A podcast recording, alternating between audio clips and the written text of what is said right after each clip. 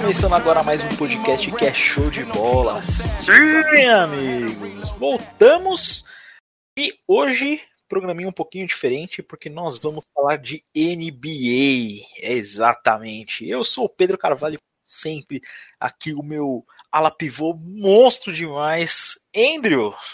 Opa, opa, opa, bom dia, boa tarde, boa noite para todo mundo. Isso aí, galera. Bom, o programa de hoje vocês até já devem ter percebido que é diferente pela vinhetinha de entrada que vocês estão ouvindo. O Pedro Editor vai fazer esse trabalho maravilhoso. E vamos falar de NBA. Hoje nós vamos falar sobre os play-ins, né? Esse assunto tão, tão polêmico dessa temporada, né? É, a gente vai falar um pouquinho sobre o que a gente acha dos play-ins, é, falar um pouquinho sobre os times que estão também é, disputando vagas pelos play-ins, é, os que têm até vagas nos playoffs, mas ainda não está muito certo. E vamos dar a nossa opinião, a nossa pincelada geral todo, sobre todos os assuntos envolvidos. É, lembrando que nós estamos gravando esse programa na segunda-feira, dia 10 de maio, depois que a gente recebeu notícias aqui, furos de reportagem, notícias de última hora sobre alguns dos times. Então, estamos fazendo aí o mais atualizado possível. Bom, então, para começar, o que é o play-in? O play-in é o formato que o nosso queridíssimo Adam Silver trouxe ali da, da bolha do ano passado da NBA, onde alguns times que estão com um recorde é, mais baixo, né, são aqueles times ali do final da, das vagas dos playoffs, no caso, sétimo, oitavo, nono e décimo, jogam entre si para pegar as vagas número 7 e 8 dos playoffs. Como que funciona? O sétimo joga contra o oitavo, o ganhador desse confronto automaticamente pega a seed número 7. O nono joga contra, joga contra o décimo e o vencedor vai jogar contra o time que perdeu o jogo do sétimo contra o oitavo pela vaga de número 8. É, é isso, né, Andrew? Expliquei direitinho, né? Isso mesmo, é essa bagunça aí que não é igual, né, 100% da bolha, mas é um, é um formato que o, que o Adam Silver achou que, que ia funcionar bem. Bom, pegando esse gancho também, é, vamos falar um pouquinho sobre, primeiro, as coisas, as coisas positivas, né, sobre, sobre o play-in, é, porque muito tem se falado, enfim, sobre polêmica do, do, do play-in e tudo mais, mas nem de tudo, nem, nem é ruim, né, como um todo. Eu, pessoalmente, acho uma ideia boa. É, aqui na nossa listinha de pontos positivos e pontos negativos, uma das coisas que mais me agrada é o fato de que normalmente quando você está no final da temporada, nessa, na, por exemplo, na, na, fase que a gente está hoje, os últimos 5, 4 jogos da temporada, é, normalmente os últimos 10 jogos de uma temporada regular da NBA eles costumam ser muito muito mornos, porque é, os times costumam poupar muitos jogadores, né, principalmente quando eles já estão ali com, com a sua seed garantida, né, raramente tem alguns confrontos que, que lutam por no, nesse finalzinho. Então, eles dão uma importância muito boa para esse jogo de final, começa a virar aquela briga de faca, né? Então acho que isso, isso é muito interessante. É, o que mais você vê assim de, de, de legal também na parte do play-in? É, eu acho que além disso evita do, dos times que estão lá por seed mais baixa, no, tipo uma seed 10 assim, é de tancar, né? De falar, pô, minha temporada já acabou, vou, vou perder jogos aqui para tentar uma pique melhor, né? E ajuda tipo a criar uns certos confrontos, né, uns certos matchups ali já para os playoffs, né, já vai criando já o, o, o clima para playoffs para quando realmente a, a coisa esquenta, os times e os torcedores já estarem mais acostumados. É, além disso também, eu acho que é, você cria essa parte mais entre aspas jornalista da, da questão é que você cria umas narrativas muito interessantes. Então você tem aquelas histórias de, de underdog que começam a surgir. Você tem um time que ali no finalzinho da temporada começa a jogar muito bem, e aí entra nos play-ins e aí tem chance de conseguir uma vaga nos playoffs contra um time que, por exemplo, estava numa seed número 8, número 7, e aí começou a jogar muito mal na parte final, né? Então você cria esses embates, essas, essas narrativas são muito boas. São não, essas histórias não só para jogadores, como também para os times em si, né? Tem também a parte que são os pontos negativos né? Dando um contexto aqui para essa parte, é, uma das coisas que acontece é o fato de que a temporada desse ano, por conta da pandemia, ela teve 72 jogos. É, normalmente a temporada ela ocorre final de outubro até mais ou menos final de abril, comecinho de maio, se tanto, e aí você já entra nos playoffs, né? A temporada desse ano, ela começou no final de dezembro e ela tá entrando basicamente até metade final de maio, né? A segunda metade de maio. Ou seja, a, NBA ela condensou 72 jogos num, período de pouco mais de 5 meses, sabe? 5 meses e 15 dias, mais ou menos. Enquanto uma temporada normal da NBA tem ali seus 6 meses e meio. Então, esses 10 jogos a menos, eles não são exatamente é, esse um mês. Normalmente você estende para mais tempo, né? Os jogos eles são melhores passados e esse ano, como a gente pode ver, teve muito, muitos times com muitos problemas de, de lesão, né? Por conta dessa carga de jogos tremenda. E além disso, a temporada passada, né, já acabou mais tarde que o normal, então, tipo, eles tiveram menos período de férias, né? A temporada passada terminou é, mais para frente do que o normal e essa começou mais também, né? Então os jogadores quase tiveram nem tipo dois meses para se preparar. E quem vem falar que, ah, não, porque os caras ah, ganham milhões, tem que sempre lembrar, gente, que sim, eles ganham milhões, é o, é o trampo deles. Só que é um trampo que é extremamente físico, né? Então, assim, o, o, corpo desses caras precisam ter um tempo de repouso muito maior. Você, por exemplo, só porque você joga futebol todo final de semana com seus amigos, é, não quer dizer que você tem o mesmo preparo físico de um atleta de, da NBA, por exemplo, né? Então, assim, gente, é, tem toda essa questão de que os caras jogam 82 jogos num espaço muito curto de tempo, são 82 jogos onde 90% deles são num ritmo muito alto, e aí você entra nos playoffs e o ritmo é mais alto ainda, né? Então, é, a carga física que isso traz em cima dos jogadores é muito grande, né? É, isso, logicamente, gera muitas lesões, e por que que isso influem nos play-ins, porque os play-ins são jogos a mais e são jogos que eles têm um, valor muito maior, porque se o time perde, a não ser que né, ele perca do sétimo oitavo, ele não vai ter outra chance. É literalmente um jogo onde vale a temporada dos caras. E esse jogo é antes de séries de playoffs, e são séries de sete jogos. Se o time for chegar nas finais, ele vai jogar só nos playoffs três séries de sete jogos antes das finais. Então você tem então essa, é, é, essa carga em cima, né? Você tem esse estresse entre aspas que pode levar a situações muito complicadas, né? De times perderem jogadores é, por lesão, de times ficarem completamente desestabilizados. É uma situação que eu acho um pouquinho complicada, né? Para esses times que estão jogando o play-in. Exatamente. E, cara, além disso, a minha principal ponto do, dos play-ins, né? Além do, do físico dos jogadores, é que assim, eu acho muito injusto um time, por exemplo, ser X de 7, tá lá com as suas 40 e poucas vitórias, ter que jogar o mesmo torneio que um time, sei lá, 10 com 30 e poucas vitórias, são tipo 10, 11 vitórias de diferença, às vezes, né, não sempre.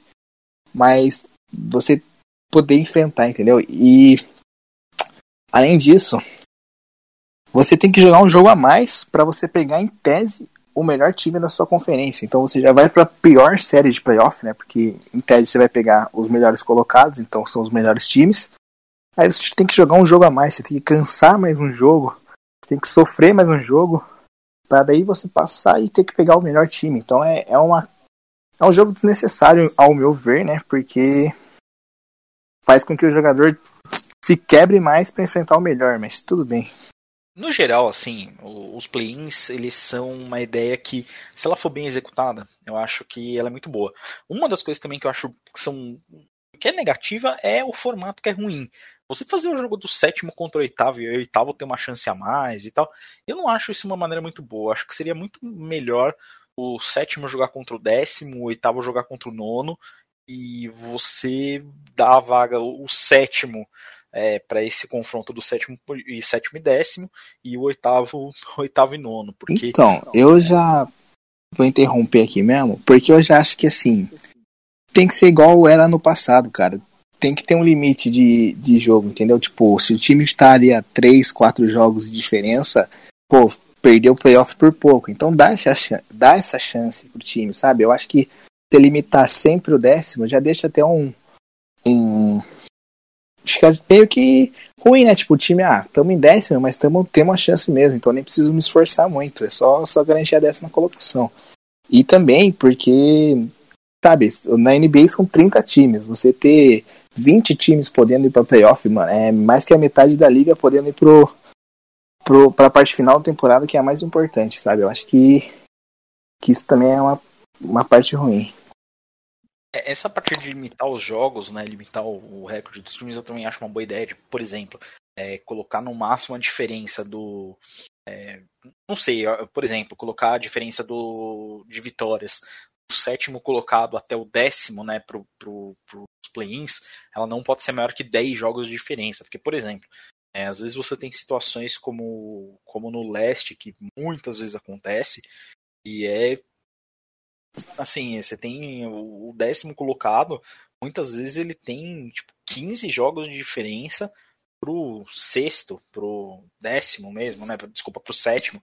Então, normalmente você tem essas diferenças muito grandes, né? Eu acho que isso também não é muito bom, porque foi como o Inter falou, o time, o cara que tá em décimo, né? O time que ele tá em décimo, ele vai ver que tem times atrás que estão muito piores que ele, ele vai poupar jogadores e aí, logicamente, ele vai chegar melhor no, no confronto do play-in. Então, assim, é, acho que se você estruturar da maneira certa, acho que esse segundo jogo do, do, do perdedor do jogo do sétimo oitavo contra o ganhador do jogo do, do, nono com décimo, acho que também não vale muito a pena. Se você colocar o décimo contra o sétimo, o décimo, o time que está em décimo ele vai ter muito mais empenho para jogar.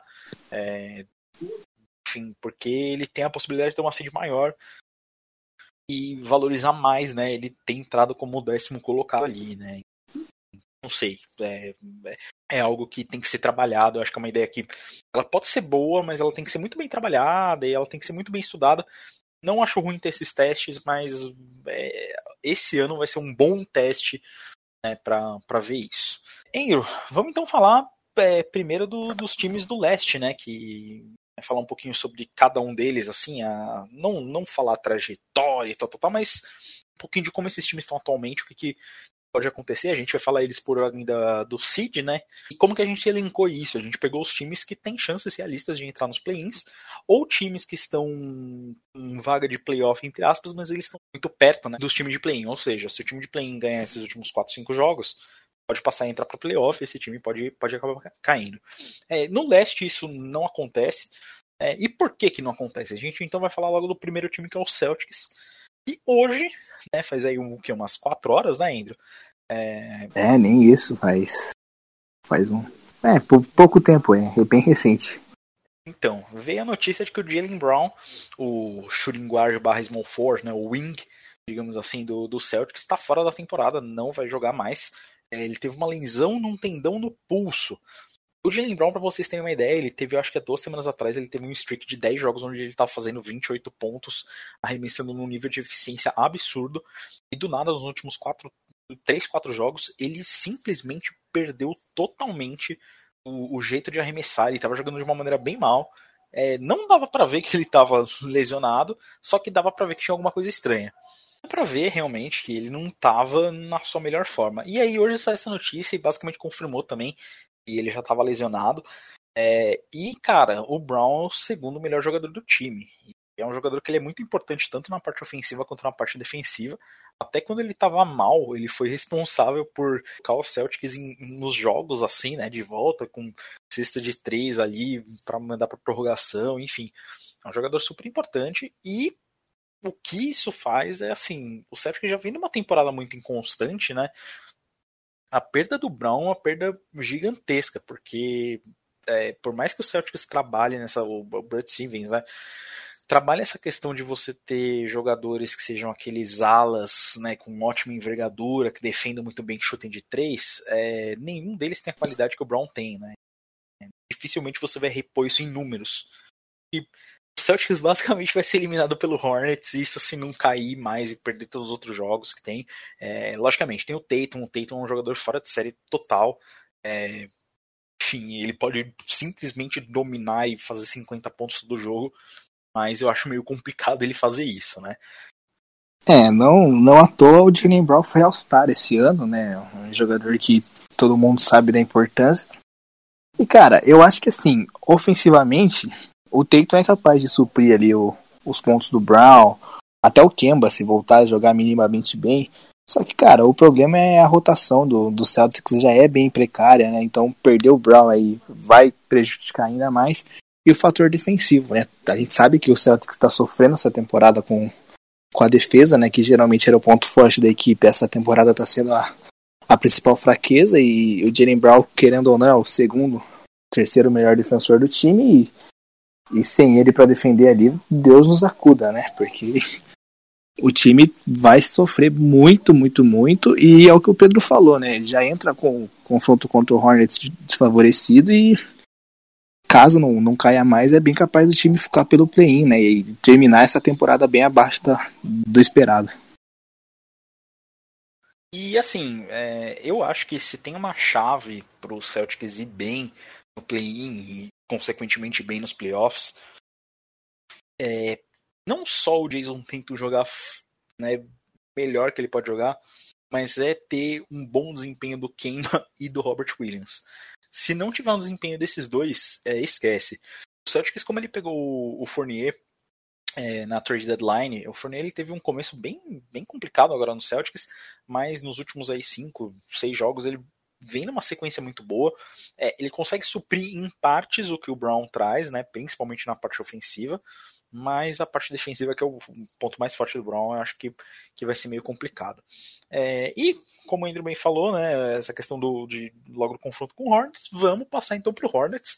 É, o Hornets que foi um time que do nada, né, jogando bem, é, totalmente surpreendente né, a, a, temporada deles, e também é um time que tem alguma tem problema tá com problemas com lesões né o, o Hayward tá fora o Hayward tá fora é, temporada, Andrew? Não, não ele, ele teve uma lesão, ficou fora um mês, mas dizem que volta aí a tempo de, dos playoffs, né?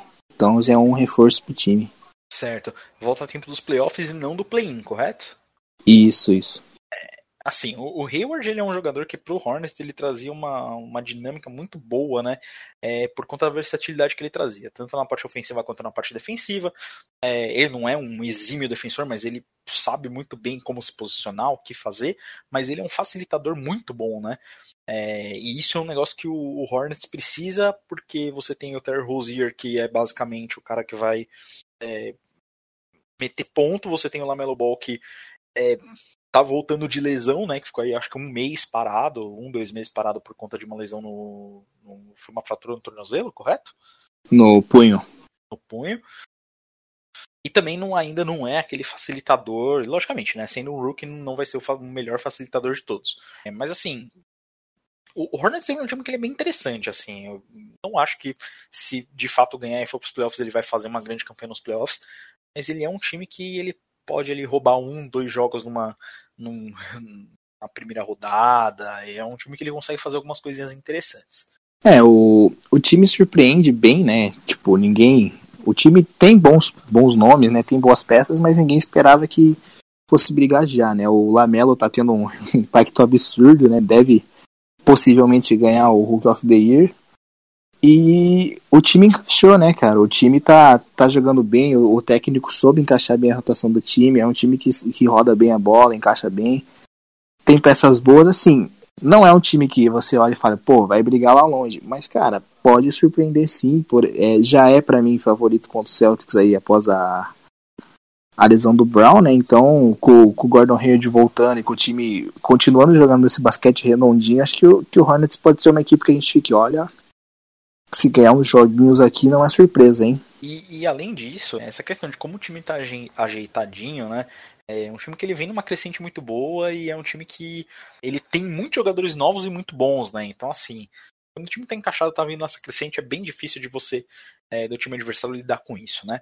A gente segue então para falar um pouquinho do Wizards, Washington Wizards, que né, vem aquela questão do, do nosso queridíssimo Westbrook tá jogando simplesmente fora de série, né?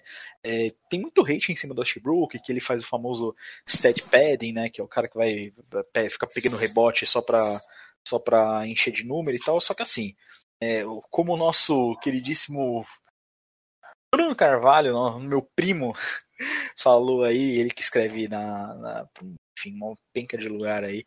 É, vou fazer questão de no próximo programa, inclusive, fazer o jabazinho dele aqui o Westbrook ele tem um aproveitamento de mais de 75% de vitórias quando ele faz um triple-double.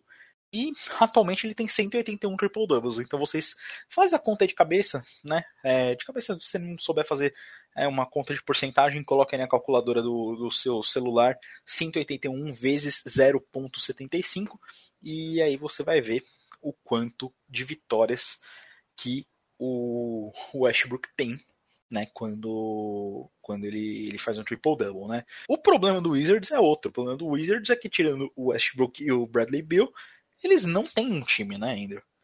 É, o, o elenco é bem, bem, bem fraco, né? Tem o Rui Hashimura ali, que é o que é o segundo, terceiro anista, agora eu não lembro, que até é um jogador ok, mas assim, o elenco é muito fraco. O, o Bradley Bill tem que fazer praticamente 35 pontos todo jogo. O Westbrook tem que fazer, pegar rebote e dar assistência, fazer ponto pro time inteiro, porque, cara, o elenco é, é bem abaixo, muito abaixo. É, é, um time que todo mundo achava que, que não ia brigar, começou a ganhar uns jogos aí justamente por Westbrook tá nessa crescente absurda aí com o Magic triple double e vai jogar os play, vai jogar o play-in, pode ganhar, né? Até porque tem dois jogadores fora de série.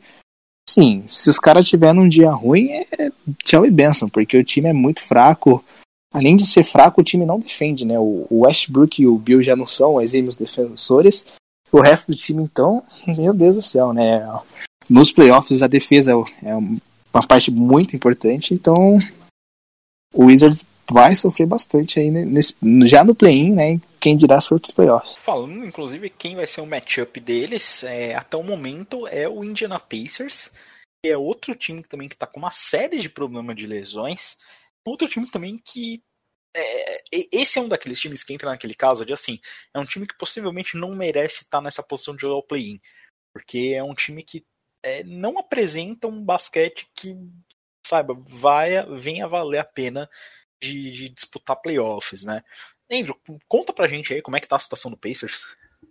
É, então, esses dias atrás aí o já saiu até o, o Vogue, né, o famoso o famoso insider postou uma saga, né, que o que o time provavelmente não deve ficar com o head coach para a próxima temporada, então esse jogador já não respeita o cara. Aí acho que um, dois jogos atrás o o center reserva dos caras foi sair, não gostou, discutiu com o assistente técnico, os dois foram tomaram multa, o assistente foi suspenso, então tá, tá uma bagunça internamente, né? E tem algumas lesões, não? O Miles Turner lesionado, o Lever ainda conseguiu voltar, mas perdeu boa parte da temporada. Brogdon fica saudável, assim, é um time que novamente tem peça, mas tá todo bagunçado, né? É um catadão, então é, é um time que em situações normais não brigaria pro playoff, não ia para playoff e, e sei lá para que rumo teria, né? Agora com, com o play tem essa chance aí de, de beliscar alguma coisa, mas eu duvido muito, porque a equipe do, de Washington vem numa, numa crescente muito boa, né? Apesar de o Bradley Bill perder aí os próximos dois jogos. E o Pacers tá essa bagunça toda aí, então provavelmente vai não, vão, não vai muito para frente não para finalizar aqui os times do leste, tem um time que ele não tá com muita chance, mas assim, ele tá correndo bem por fora, né? É, mas vale a gente falar um pouquinho que é o Chicago Bulls. O Chicago Bulls, ele é um time que é, teve aí a, a, narrativa do Zach Levine fazendo seus 27 pontos por jogo, teve uma melhora absurda né, no rendimento dele, né, eficiência, começou a jogar melhor defensivamente. Fizeram a trade pelo Nikola Vucevic com, com Orlando, né? Só que o time está simplesmente rendendo muito abaixo do esperado. Não é tão abaixo do esperado, na verdade, né? Porque é, é um time também que ele, ele é bem fraco, é, ele tem basicamente três peças boas, e aí são um resto de jogadores jovens de drafts antigos. É, mas é um time que a gente tem que falar um pouquinho, porque, querendo ou não, se encaixar a sequência final de vitórias, consegue até roubar essa vaga do Pacers. Andrew, eu não me recordo agora, o, o Levine tá machucado também, não tá? É, ele voltou, voltou essa semana. O, o Lavine tava fora, voltou aí para tentar essa, esse último punch, né, pro, pros play-ins. Mas, cara, o Bulls é um time muito. tem muita, muitas peças vagas, né? Tem muito o que preencher no elenco ainda. O Lavine, para mim, não é um jogador que possa carregar um time, assim como o Vucevic, então eu acho que o Bulls, se fizer uma boa, umas boas aquisições aí, quem sabe ano que vem, mas esse ano aí vai, vai dar nada não. É, até comentando um pouquinho mais sobre o Bulls, tem uma questão que eu acho que assim, tanto o Lavine quanto o Vucevic, eles são boas terceiras opções de um time. O Lavine, todo mundo fala, ah, porque ele tá jogando muito tal, só que assim, as coisas que ele faz, ele tá fazendo um time do Bulls que basicamente ele é o único jogador que consegue jogar nesse volume, né, e ter esse volume de jogo porque você não tem mais arremessadores, você não tem mais opções ofensivas. Então, lógico que ele vai fazer seus 27 pontos. Só que assim, se você coloca ele num time onde ele vai ser a segunda opção, primeiro que ele não vai render igual, segundo que ele não oferece o mesmo tipo de versatilidade que outros jogadores na mesma posição dele oferecem por um, assim, fazendo coisas que são necessárias para você vencer um jogo de basquete nos playoffs. Porque na temporada regular é tudo lindo, só que quando você chega nos playoffs, você precisa ter jogadores que vão fazer o que é preciso para você vencer. A gente vai falar disso num, num, outro programa, mas assim, é uma comparação bem ruim, né? Mas é até para vocês entenderem o que eu quero dizer, é você ter o Bucks, por exemplo, com o Drew Holiday, que é um jogador que joga na mesma posição, é shooting guard é, e não tem o mesmo volume ofensivo do Lavine, mas faz o que é preciso para o time ganhar jogos. A gente vai ver como é que vai sair nos playoffs, né? Porque, enfim, ele pode simplesmente desaparecer e não fazer nada. Só que ele é um jogador que, assim, ele tá do lado do Giannis, ele tá do lado do Chris Middleton, ele é um cara que ele é um, uma terceira, ali a terceira rodinha ali do, do, do, a terceira engrenagem, né, do time. Só que ele é um cara que defende muito bem, ele é um cara que vai fazer as hustle plays, né? Então ele vai se jogar naquela bola que tá saindo, ele vai fazer as faltas que vão ser necessárias, ele vai, é, é, é, enfim, entrar na mente dos caras para poder destabilizar o jogo. Então, o Lavine eu acho que ele não tem ainda o que é isso. Precisaria ter jogadores acima do nível dele para, enfim, esse time do Bulls melhorar. Como eu disse, não é mau jogador, é, o Vucevic também não é, só que pô, eles não podem ser a opção número um e número dois de um time que quer ser sério, né, sendo bem, bem sincero. Bom, aí nós vamos para os times, times do Oeste, né? Para os times do Oeste entra naquela questão que eu havia falado, que são aqui tem times que estão com, entre aspas, a vaga nos playoffs, mas pela proximidade dos recordes ali, times que podem acabar indo para os play-ins, né? O primeiro desses times é o Dallas Mavericks, que, enfim, Luca Doncic é simplesmente um dos meus jogadores preferidos da liga hoje. Tá jogando totalmente fora de série, correndo aí por fora também na briga pelo, pelo MVP. É um time que atualmente ele tá bem montado, ele é bem treinado, é um time que ele tá bem encaixadinho, só que jogadores muito novos e sem experiência, né, Andrew? É, é um time que, apesar de ter ido para os playoffs no ano passado, não, não tem uma carga de playoff muito boa, né? O, beleza que o técnico, né, o Rick Carlisle já foi campeão tal, mas ainda assim é um time bem experiente, né? Não, não tem a, a vivência ainda de playoff, mas assim, é, é bem encaixado que, que pegando uma série boa ali do, do Luca, o time continuando encaixado pode brigar até aí para não para ir play-in, play né? Pode pegar essa X de 5, 6 aí que tá brigando e, e tentar até ir pro, pro segundo round. Exatamente. É, eu acho que, sinceramente, assim, é, por mais que eles estejam próximos, eu, eu acho que tanto o Lakers quanto o Trailblazers não tem condição mais de chegar é, no Mavericks, né? Mas tudo pode acontecer. Falando neles, o Trailblazers é o primeiro time aí que é, tá fora do play-in, mas está brigando diretamente com o Lakers, né, pela, pela seed número 6 do, dos offs. O Trailblazers é um time que eu acho ele muito interessante, porque basicamente o Damian Lillard carregando quem joga com ele, né, independente de quem seja. Eu sempre gosto de ver o, o Lillard nos playoffs, porque ele trouxe dois dos melhores momentos que eu vi nos playoffs, assim, sempre que eu acompanhei a NBA, e ele é um cara que, quando ele tá empenhado, ele joga muito bem. Ele, logicamente, não vai ser um grande defensor, mas ele é um cara que é sensacional. O volume de jogo que ele traz. E ele, possivelmente, é um dos jogadores mais clutch que eu já vi jogar, e possivelmente um dos que qualquer pessoa já viu jogar. É, você nunca pode apostar contra o Blazers totalmente.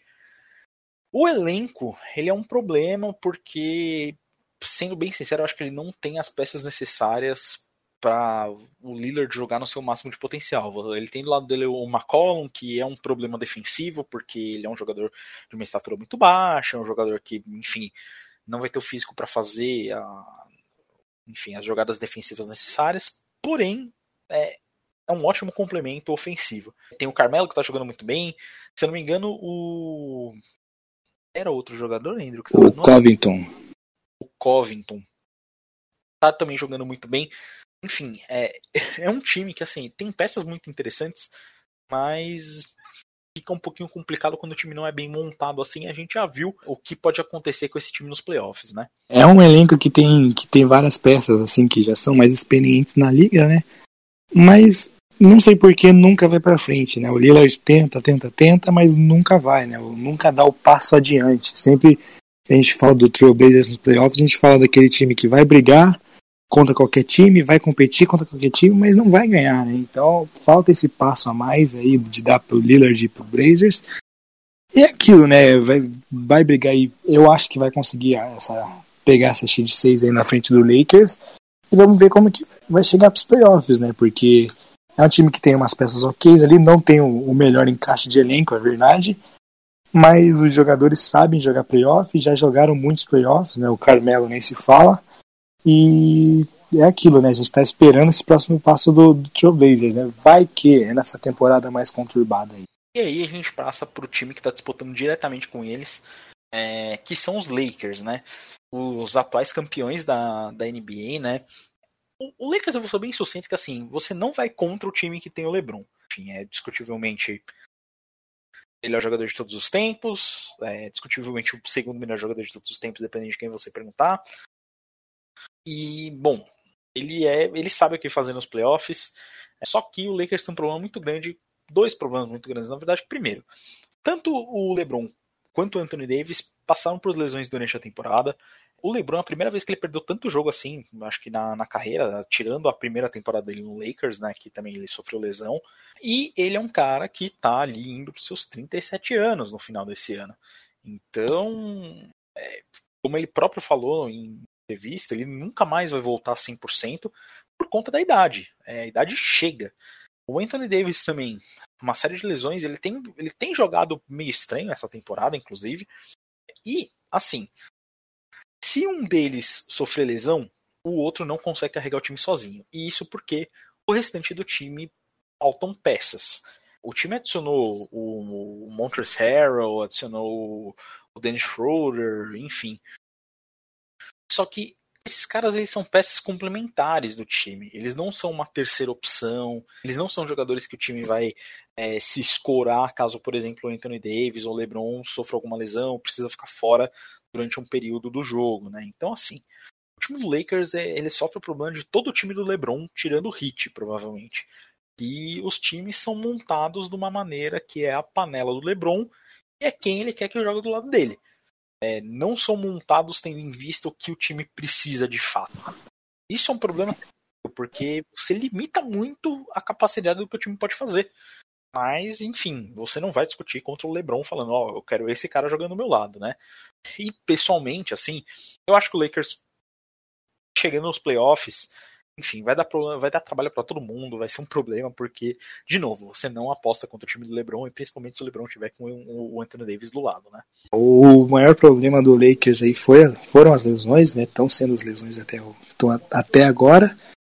É isso, né? É o que o Pedro falou, o LeBron, infelizmente, tá ficando velho, né? É, daqui a pouco aposenta, infelizmente também, né? Que esse cara devia ser eterno, mas enfim. E é isso, né? O Anthony Davis com, com lesão de, de Aquiles ali, aquelas dorzinha, daí depois dor na mão, não sei o que, também já é um cara que a gente sabia que tinha histórico de lesão. E o, o Pedro foi, foi certeiro nas palavras, né? Um, é um elenco que é montado pro LeBron e pro Anthony Davis. Se um dos dois não jogar, boa sorte pro elenco, porque não, não, não vai conseguir dar o, o, que é, o que é necessário sem eles, né? Então, o Lakers está tá e fica muito refém, refém dos dois, né? Então, assim, se jogar o play-in, deve passar, com certeza. Daqui a pouco a gente fala mais do, do grande confronto do que pode acontecer no play-in aí. Mas. É. Cara, é, vai ficar dependente dos dois. Se um dos dois voltar a sentir a lesão e perder jogos, o, Lakers não, não vai pra frente, né? Mas, mas é isso. Nunca se pode duvidar do, do LeBron, ainda mais porque os caras são que, os atuais campeões, né? Sim. E falando em elenco com problemas, a gente vai falar agora do Warriors, né? O Golden State Warriors, que assim, desde que teve a série de lesões do Clay Thompson, teve a saída do, do Kevin Durant, né? o time teve vários problemas, o time se remontou e tentou montar de novo de, de outros jeitos, né? Fez aquela infame troca pelo Wiggins, é, perdeu o Igodala, que para mim é a pior coisa que eles fizeram foi, foi essa trade de Godala. É, porém, surpreendentemente, tem jogado relativamente bem, né, pro elenco que tem. porque o menino Stephen Curry tá jogando num nível que ele não jogava, acho que desde 2015, 2016. Toda hora ele tá soltando uma bomba de 30 e tantos, 40 pontos. É, toda hora ele entra no, no, hot streak dele. Só que o Curry tem um problema, que é um problema que sempre assombrou, entre aspas, né? É, entre aspas gigantes, inclusive, porque, enfim. Que o Curry é, é um cara que ele é inconstante. Ele vai fazer para você 10 jogos excelentes e ele vai fazer um jogo muito ruim. Muito ruim. É, isso é algo que sempre foi falado e sempre aconteceu, só que antigamente, normalmente quando o, o Curry fazia esse jogo ruim, né, você tinha ali o Clay Thompson fazendo 40 pontos, todos eles em cesta de 3. Você tinha o Kevin Durant fazendo o seu padrão 30, 28 pontos é, e comandando o time. Então, o Curry ele não tem isso atualmente, né? O time é muito dependente dele e basicamente você não tem é, peças né, em volta que possam contribuir com o Curry, né? Tirando o, o Draymond Green, que basicamente é o cara que vai ali ser o facilitador, vai ser aquele cara que vai comandar a defesa, mas fora isso, enfim, é um time que ele, é bem complicado assim, mas, cara, de, é, mesmo pro LeBron, é, se o Steph Curry, se, né, se o Curry ficar quente, se ele começar a acertar tudo, esquece, cara. Ele vai terminar o jogo com 50 pontos e você vai tá, né, arrumando suas malas para voltar para casa. O Pedro falou muito bem da Curry dependência, né? E assim, não dá para depender do Draymond Green para ser sua segunda peça ofensiva, né? Porque o Kelly Oubre fora da temporada, tal. E assim, o Draymond Green sabe da capacidade dele em organizar o jogo, tem triple double aqui e ali todo dia, sabe da, da capacidade defensiva do cara. Mas assim, ofensivamente ele é, ele é bem abaixo, né? Tijola tudo, tem decisões erradas no ataque. O Wiggins a mesma coisa, né? O Wiggins tem jogo que joga bem, aí joga sete jogos ruins, aí é complicado pro, pro Warriors, né? E é nisso, se o Curry tiver num dia inspirado, o, o, o quem enfrentar o time vai, vai ter problema, né? Só que assim, não pode só o Curry fazer ponto, né? Não tem como o cara fazer 120 pontos e ganhar jogo, né? Então assim, o elenco tem que ajudar minimamente o Curry para que o Warriors possa sonhar com alguma coisa, né? Porque se depender só do Curry fazer ponta é complicado.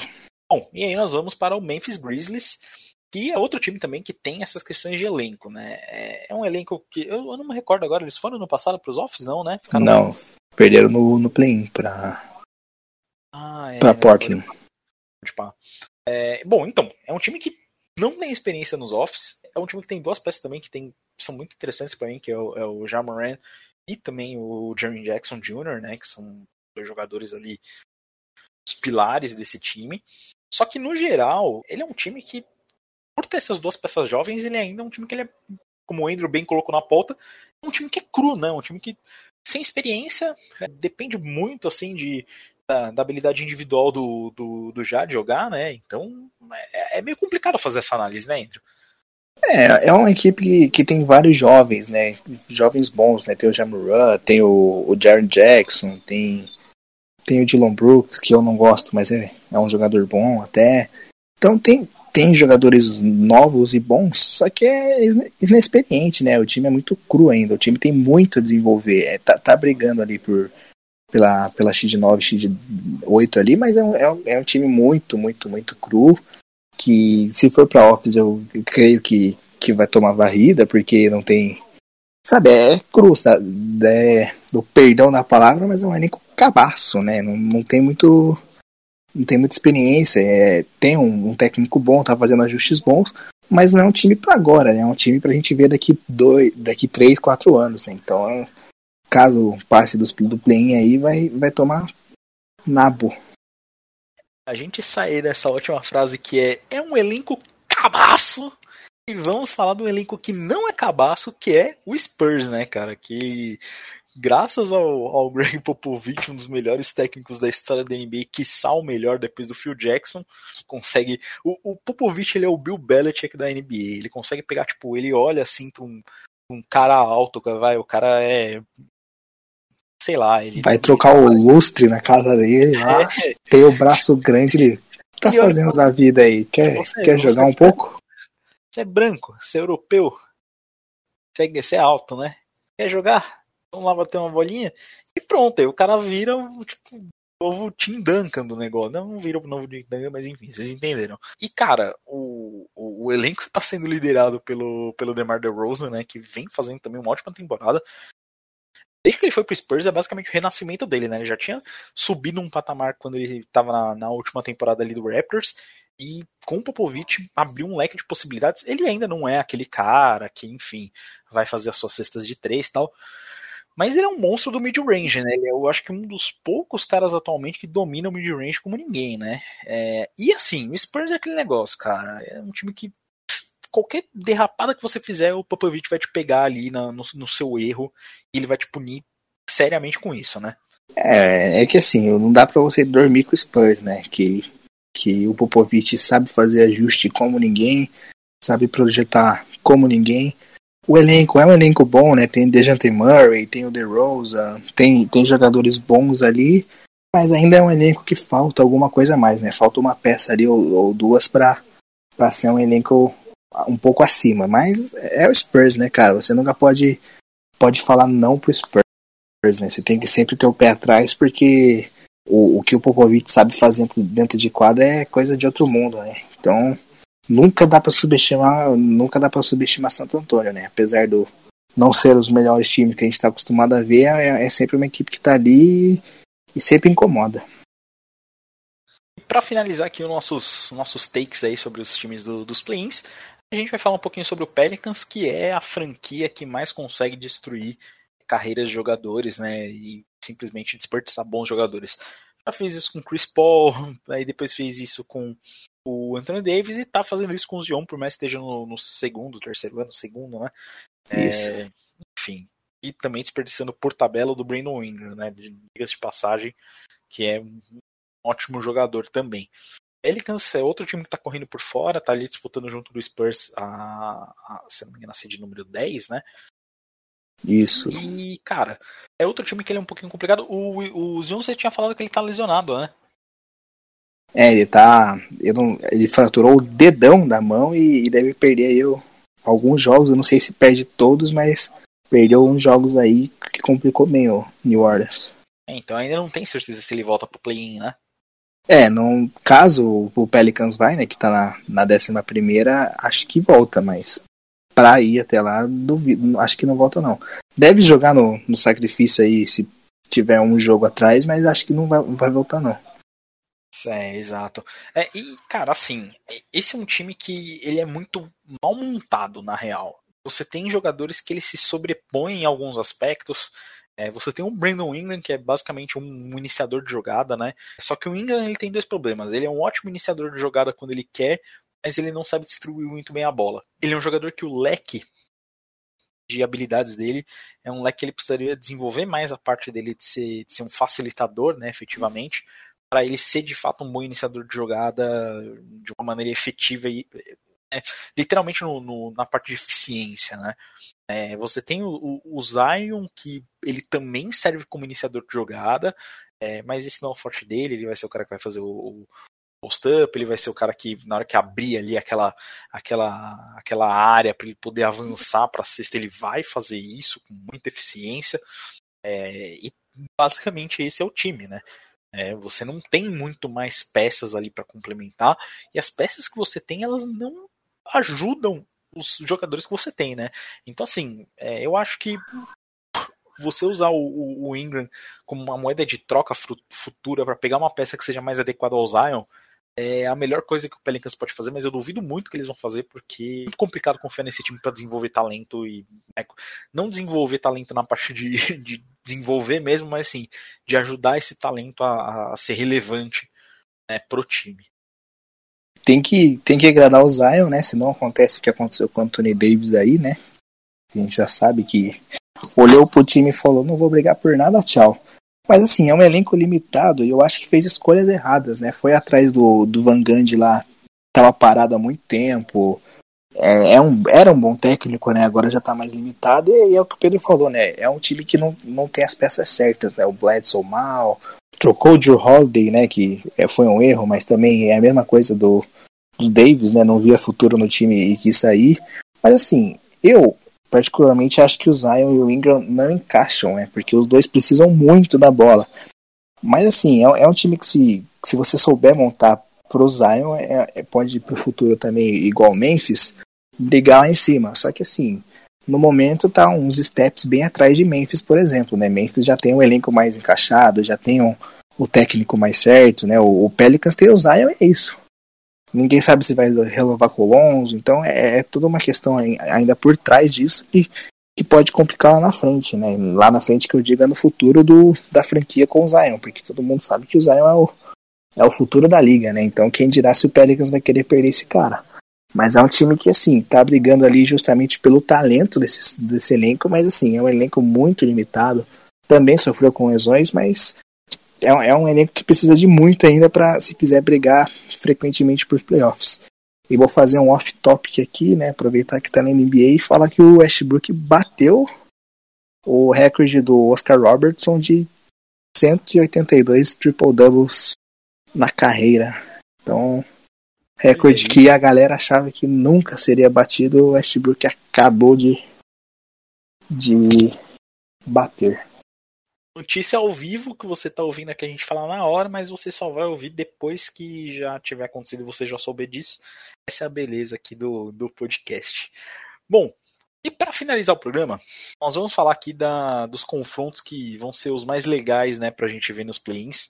Basicamente são dois, né, e os dois são do Oeste. O leste, sendo bem sincero, se o Celtics ainda tivesse o Jalen Brown, seria um confronto bem mais legal contra o Hornets, mas sem ele fica, fica meio complicado, né? Fica interessante por conta do, do que o Hornets pode fazer, mas sendo bem sincero, é, vamos começar falando então do, do primeiro provável confronto que vai ser o, o, o, Grizzlies contra o Spurs, que assim, como a gente falou, o, o, elenco do Grizzlies ele é muito cru, ele é muito novo, enquanto o Spurs tem possivelmente um dos melhores técnicos de todos os tempos, né? Esse é um matchup que ele não é favorável para o Grizzlies exatamente por, pelo Popovich, pela, pelos jogadores que o Spurs tem soube, saberem né, o que é necessário para você ganhar um jogo dos playoffs. Porém, no nível de talento né, e no nível de energia, por assim dizer, o Grizzlies leva muita vantagem nisso, né, Ender? É, por, por ser um time mais jovem, né, tá mais naquela vontade, naquela pegada de querer se mo mostrar mais, né? Então acho que nisso é, é o ponto favorável de Memphis, né? O famoso jogo de transição, correr bastante para cansar o, o, time de Santo Antônio, mas assim, o matchup é totalmente favorável para Santo Antônio por simplesmente Greg Popovich, né? O, o cara, se tem um cara que sabe jogar playoff é ele, né? Então acho que a grande vantagem do Spurs está aí, né? O, a equipe de Memphis é, é, como a gente já falou, muito crua, né? Então, nisso o Spurs pode se sobressair para ganhar esse jogo aí de, de play-in. Agora a gente vai falar do, do jogo que realmente está meio que todo mundo esperando, que é o confronto entre Lakers e Warriors, né? Porque é, a gente não viu depois um grande confronto LeBron versus Curry depois que ele foi pro Lakers, né? E isso agora numa situação que, pô, um jogo valendo vaga dos playoffs é algo que a gente não viu ainda, né? Isso. Então, cara, é, esse confronto vai ser maravilhoso e se ele acontecer, ele, eu tenho certeza que vai ser é algo que todo mundo vai dar o jeito de ver, porque, cara, é, você tem dois times que eles operam de maneiras muito diferentes, porém, é, o, o, a grande parte deles é você, eles se apoiam muito no que um jogador pode fazer para desequilibrar, né? O Warriors logicamente com Curry e o Lakers logicamente com LeBron, né? E Indo, o que, que, que, você espera para esse jogo, né? Se ele de fato rolar? É, é o, se rolar, o Adam Silver correrá pelado em sua mansão, provavelmente, porque toda a audiência e toda a ideia de play-in que ele tinha vai dar certo. Então, possivelmente, se acontecer, Adam Silver será a pessoa mais feliz na Terra no momento. Sim, era um Curry versus LeBron que a gente já não tem, acho que há dois anos aí, e foi quatro vezes no final, né? Então é, é um confronto de duas super estrelas aí, né? As caras da NBA que, que tem tudo para dar certo, né? O, o Curry querendo bater no LeBron, o LeBron querendo bater no Curry no, no bom sentido, né? De eliminar. E, e vai ser aquele confronto, né? Porque são duas equipes que recentemente. Lakers não só recentemente, né? Mas são duas equipes aí grandes, né? Na, na, na liga, né? São duas equipes que, que querem sempre o título, então vai ser um confronto de play-in ali com cara de final de conferência, semifinal de conferência que que vai dar o que falar, né? Vai ser o confronto.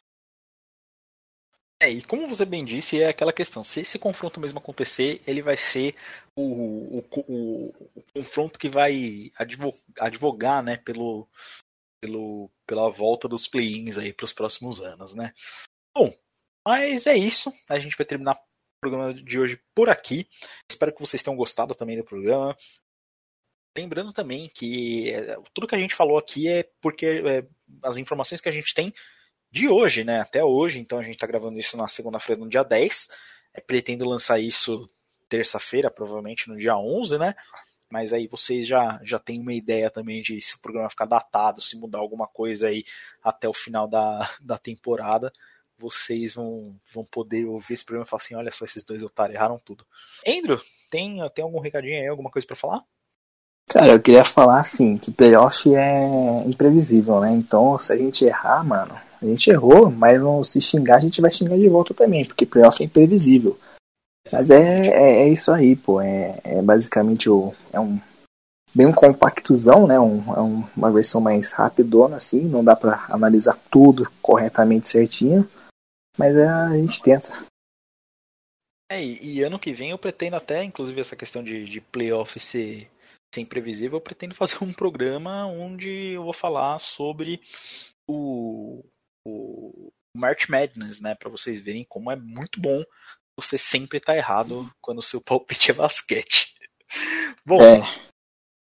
muito triste lembrar disso. Mas enfim, gente. É, o programa de hoje é isso. Agradecer a todos que ouviram. Um recadinho bem rápido.